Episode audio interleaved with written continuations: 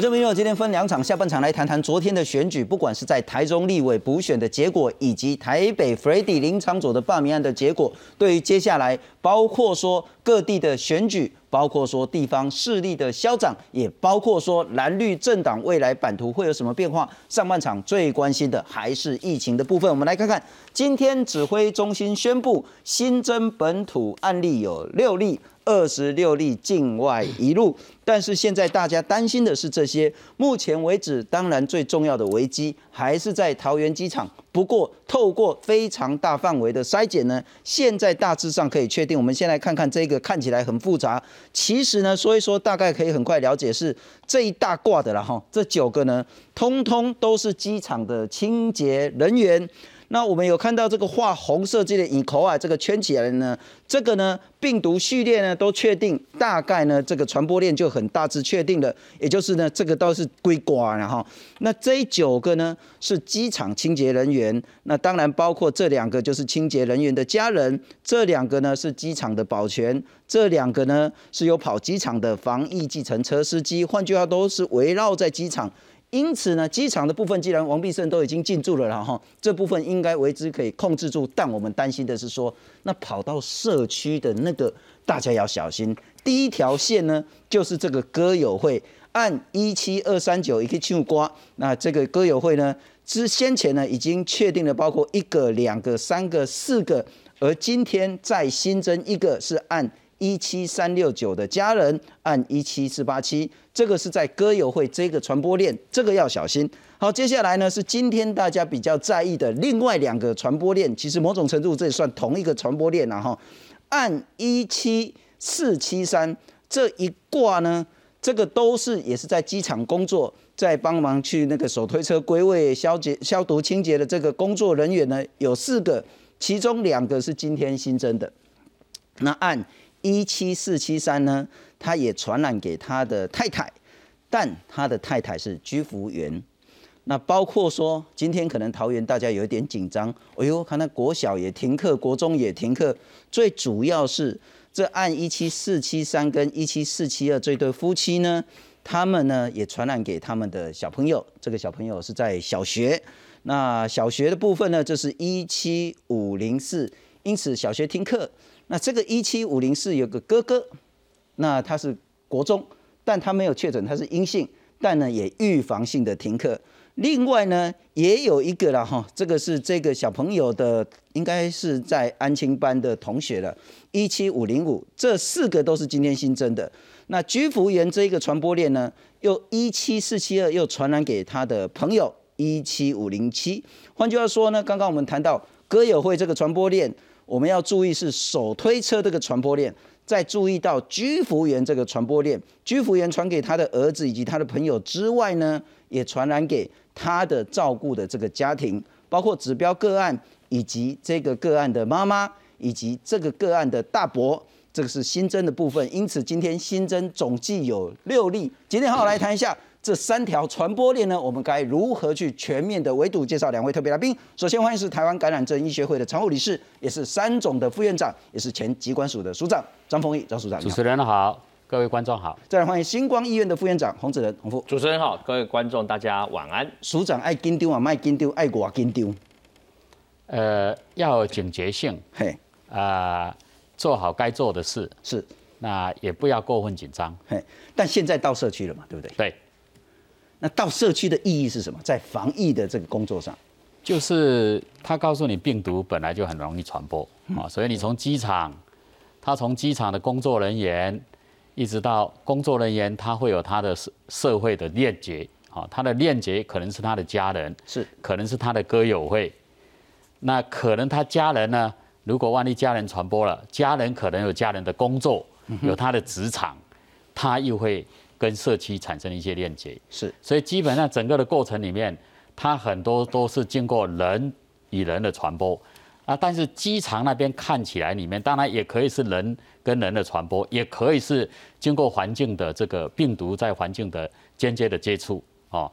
那个模式，比如你这个手推车工作人员、是清洁工，可能可能在某些地方它有一些病毒，大家有些碰到。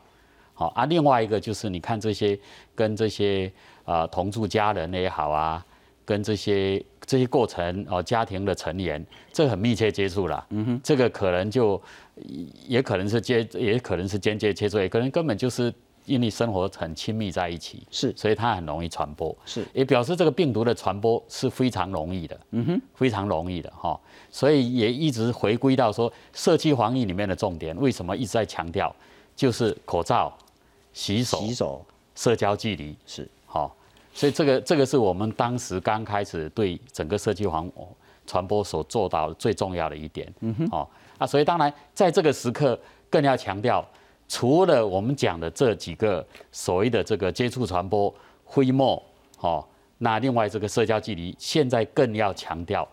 第三剂疫苗是第二剂没有打的，赶快去打；第三季可以打了，也赶快去打。现在都已经说到三个月了，然后所以能打就赶快打。因为这很重要。是，像副院长，我也要请教你。其实自从那个机场的这个传播出来之后，你也一直在关心这件事。我们必须再厘清一些重要的事实资讯，是确实有到社区了。嗯，但目前都抓得到头。嗯，这个是很重要的几个资讯，但。很多人呐，哈，不管是居服员、手推车的啦、计程车司机啦，乃至于清洁人员呐，通通都打两剂了。所以有好多看起来比较悲观的讯息，但也有一些比较乐观的讯息。你怎么判断现在？我想哈，这个机场的群聚事件哈，到目前为止哈，起码到今天这六个个案出现哈，我们可以看得到指挥中心看，大家注意看，它上面有解叫个案关联图。什么叫个案关联图？指的就是说每一个被确诊的个案。到底它感染的来源为何？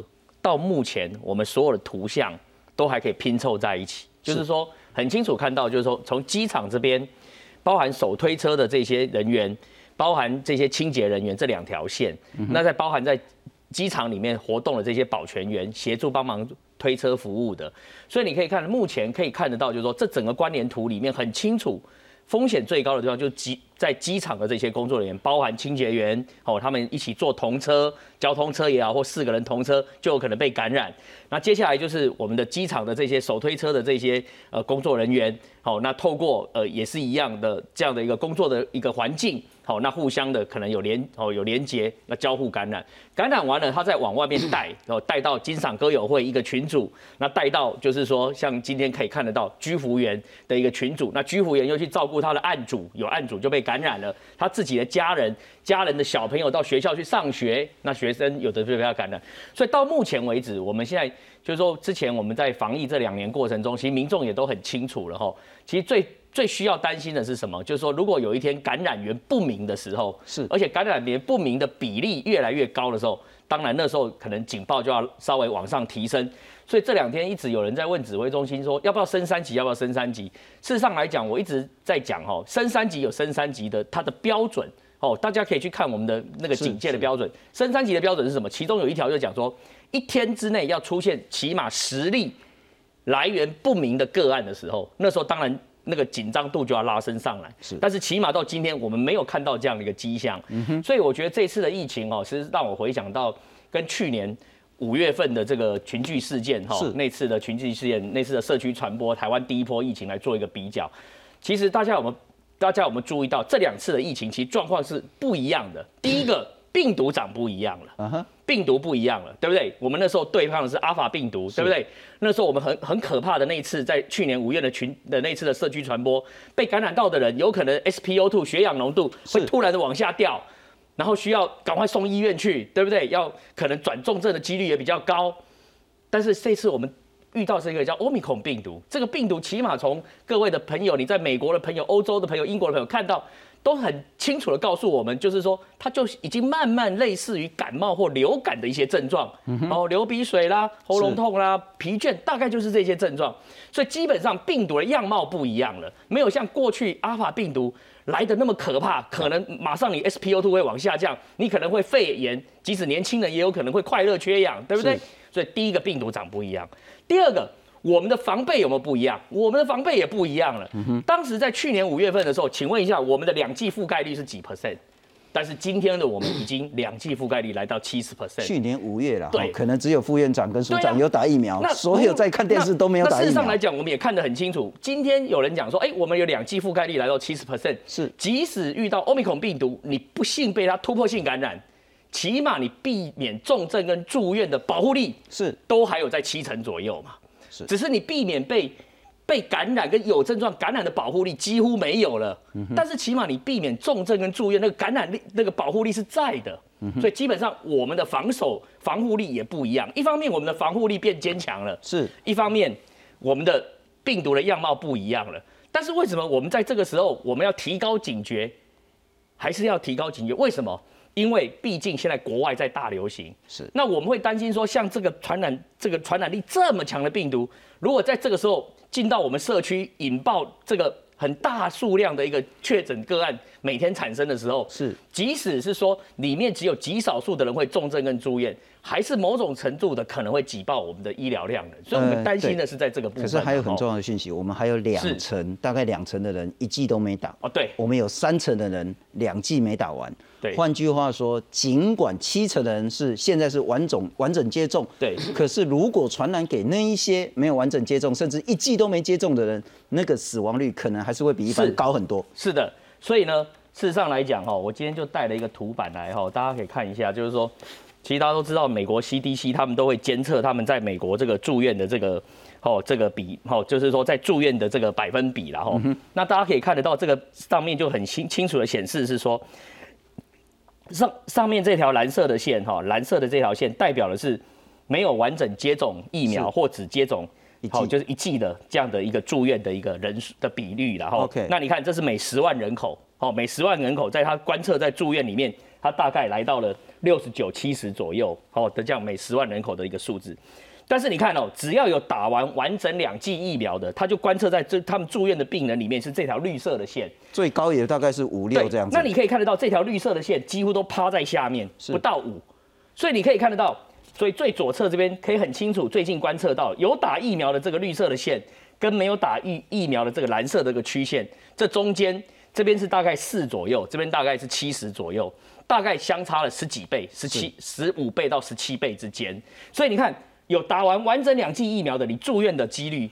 就是会比较低的，嗯但是如果你没有打完完整两剂疫苗，你看你住院的风险还是会比它高出很多。是所以我觉得有有有图有真相。看了这张图以后，我就是要呼应主持人跟讲的，就是说到目前台湾还有将近两百万我们的民众连一剂疫苗都没有打。是我是是觉得说，可能你还是建议他们是请教你们他们的医生适合打。我真的强烈建议，如果你不想打两剂。是不是起码你也先出来要打一剂？是这样，起码如果这欧米孔进来的时候，你避免重症跟住院的这个风险才能够降低。不过副院长，哎现在到底可不可以到宅到府去打疫苗？现在我们有提供这个服务吗目前好像有的机构是有提供这样的服务？OK，因为有确实有一些老人家，他真的出门很不方便，是啊，也许可以再沟通一下。因为就算他不出门，他的家人也会出门。是啊，你不会对哦，啊，你为何你也起大人？啊，说实在也很痛苦了哈。是不过今天罗毅军有讲到一个很重要的重点，是说到目前为止，台湾本土感染 Omicron 的，或者是从国国外回来台湾的这些感染 Omicron 的，我们没有看到所谓的住院重症的个案。那也许还要再观察一阵子，但到目前为止没有看到。换句话说呢，只要完整接种，其实我们不怕得感冒，嗯，我们是怕得了感冒之后莫名其妙就三忧娜娜了。我们来看看桃园机场的群聚案例，现在确实还在扩大当中。桃园机场群聚案持续延烧，指挥中心宣布十号再新增六例本土病例，而这六例分成歌友会及机场手推车两条传播链。其中歌友会新增确诊的是按一七四八七，为按一七三六九的同住家人，一月七号出现轻微不适，在一月十号确诊 CT 值二十。呃，机场的哈清洁人员的一七二三九传到歌友会，哈歌友会有三名哈，那那三名里面，啊其中一位大概是姐姐哈，那有哈她她的家家人哈一七四八七。至于机场手推车传播链，则新增五人确诊，包含新增两位手推车工作员，按一七五零三、一七五零六，曾与按一七四七三共乘交通工具通勤。而九号确诊的居服员按一七四七二，小孩按一七五零四也确诊，CT 值十八。一月九号曾出现头痛，儿子安亲班同学按一七五零五也受到感染，但没有症状。居服员的朋友按一七五零七也在裁剪后确诊。五零七，它是有到四七二的这个加重哈，大概呃有呃在里头做了大概半个小时左右，有一个呃大概时间也不算长也不算短的一个停留。从整个这个关联图来看的话，当然目前还是猜测，就是说是由呃五零四这边因为相关的个案比较能够连到。他来哈，所以是由五零四这边在安静班里面传给五零五这样的机会比较大。截至目前，桃机疑似群聚案已经有二十九人确诊，指挥中心也持续进行比对，结果发现被居服员按一七四七二照顾家庭的小孩按一七四一六，病毒基因定序结果出炉，确定是感染欧米狂变异病毒，是本土首例确诊欧米狂的两岁以下幼童。从一七二三零这边有九个哈，它的基因定序是非常的相似。那一七二四零是已经已知不相似，好，那今天的一七四一六是知道是 omicron，可是定序还没有完整。指挥中心表示，按一七四七二居服员曾照顾七个家庭，共十二人框列为居家隔离，现阶段裁剪结果皆为阴性。而十号新增的境外移入个案有二十六例，其中还是以美国十一例为最多。记者为谢奇文推报道。好，我们现在很快再来整理一下。我们现在要担心的就是这三条已经到社区的传播链。第一条就是这个歌友会的部分了哈。如果你有去参加这几天的歌友会，或者是说你有家人去，或是你有接触到这些人的话，请你自己注意一下自己的身体状况。如果有什么问问题的话，赶快打一九二二。第二条就是手推车的部分以及居服员的部分。刚刚谈到。除了这个案一七四一六之外呢，他现在所照顾的这些家庭呢，也都在筛检。那看起来呢，现在多数是阳阴性的部分。那另外呢，还有一个呢，就是我们可能今天桃园市也公布了，呃，其实地点还蛮多的了哈。包括说在那个中立啦，包括在大园呐，从一月三号到一月八号，其实有蛮多足迹需要大家注意的。这个大概没办法好好完整来谈。那当然包括接下来呢，整个防疫工作有在加强的。桃园市呢是现在最紧张的一个县市，所以呢，包括说呢一些公有的地方、学校场所呢，也禁止外界不要再试吃啦。然后呢，十连制要好好做。社区大学或其他的地方呢。就算你是吃完东西或刚要去吃，拜托口罩都要戴好。除了在吃东西的过程当中，那另外呢，指挥中心昨天也谈到口罩要加严了，所以从昨天我们开票就大家都戴口罩了。你看到有话好说戴口罩，就知道要稍微紧张一点点。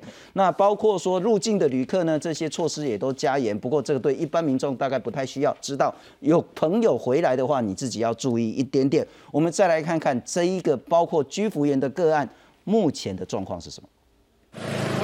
家长陆续带小孩到校，被老师拦了下来。原来桃园中立某国小再有学生确诊，全校紧急宣布从十号起停课十四天。我没有接，因为我就是直接就小朋友就出来，就是我手机根本完全没看，不会看的人啊。嗯，他现在好像是要放到放十四天。他们学校也不晓得，现在那今天是停课不停学，其实并不是放假，没有办法。好，将孩子做妥善安置。学校这里的也有妥善的安置。上学扑空是因为前一晚染疫居服员的小孩确诊后，卫生局扩大裁剪，发现同补习班不同校的同学也确诊。梁硕国小展开消毒，寒假前停课不停学。只见疫情扩散校园，中立还有两间国中都预防性停课一天，贴出公告指出校内学生曾接触过确诊者。而龟山某国中下午也预防性停课，正在等待裁剪结果。桃园十号已经累积五校停课。今天停课的两所国中哦，因为裁剪的结果，那么框列这个接触者都是阴性哦，所以在中立的两所会明天恢复上课。桃机染疫持续扩大，特别在染疫居服员这条传播链上受到高度关注。所以桃园市府广设六处社区裁剪站，可以看到在自强活动中心这边，民众拿着健保卡过卡后，就会进到里头进行裁剪。市府在增设内力自强市民活动中心作为裁剪站，提高筛检量能。下午开始也逐渐出现人潮，其中不少家长因为担心孩子与确诊者就读同国小，可能有染疫风险，赶来裁剪。哦，因为我我小朋友读。国小，会有一些担心，是不是？会，一定会的啊，因为我们家离金赏又很近呐，然后离国小也很近呐。啊，啊因为小孩子就停课啊，那就顺便起来。居服员染疫案一路扩大，现在足迹也曝光。部分个案五号前往中立家乐福中原店，隔天去过第一银行内力分行，而最近这几天到过小北百货龙岗店以及全联中立广州门市，算一算共二十个公共场所。尽管确诊居服员曾经照顾的八个家庭中，目前已裁减七个家庭，共十二人都是阴性。但郑文灿也坦言，这条传播链传播威力强大，立即启动扩大裁剪。周三起将设置社区接种站，持续防堵疫情。记者专询陈立峰、陈冠勋，桃园报道。哎，不过署长，你讲这两天很多人说啊，海呀海呀，古尼的经验过来啊呢，大家又回到去年那个所谓的那个社区感染，然后一直拖一直拖，然后偶一偶一一里哎呀呢。我想问的是，现在我们的处境跟去年的处境有什么样的差别？但也很看出来很大的差别是说，看起来传播力比 Alpha、Delta 还强呢。嗯，对，就是我觉得两次去对照的话，呃，我要看了一刚刚那个洪副院长讲过了哈，病毒看起来它比较毒性比较没有那么强，是哈。那当然跟这个病毒的特性有关系，它主要跟上呼吸道的上皮。呃，它的亲和力好，但是对于肺肺部的这部分亲和力有差，有比较差一点。有些研究是这样看，啊，但是也要看它传播到什么人。到目前为止，在国内现在被传播到的人，这些人都还是比较轻壮的，是，所以他们相对也会比较啊。不过也现在还在早期，好，但是如果它传播到刚刚讲了。那些有具有高风险的、年纪比较大的那些人，如果都打过一剂或者没有打过疫苗，如果传到那些人身上去，那答案可能就不一样了。是，好，那答案就不一样了。那所以当然，国内有一个好处，就是现在对于所谓的医疗院所跟这个长照机构这边的这个所谓的感染管制做得很严格，哈，包括这些陪病啊。包括病人的这个入院的筛检啊，这些事实上有把这个天罗地网有把它锁住。是，那锁住至少哈，因为你医院就是很多老弱在里面，有原来有身体很多疾病的人在那边，这些人就是潜在一旦得到感染，很容易变成更严重的这些人哈。所以把这些人把它锁好，它当然会降低一些重症的一些个案的发生哈。所以我想，这个从医疗院所。哦，不管是急性照护机构或者慢性照护机构，在在国内这个整个这两年一直有很把它当做一个重点在守。那我觉得是最重要的，也是避免万一病毒进去的时候是就造成很多很多重症，甚至压住加护病房的个案。所以我觉得这一块是很重要的。那社区刚刚做的那个这个整个目前防疫的这个条理啊，我们知道它是。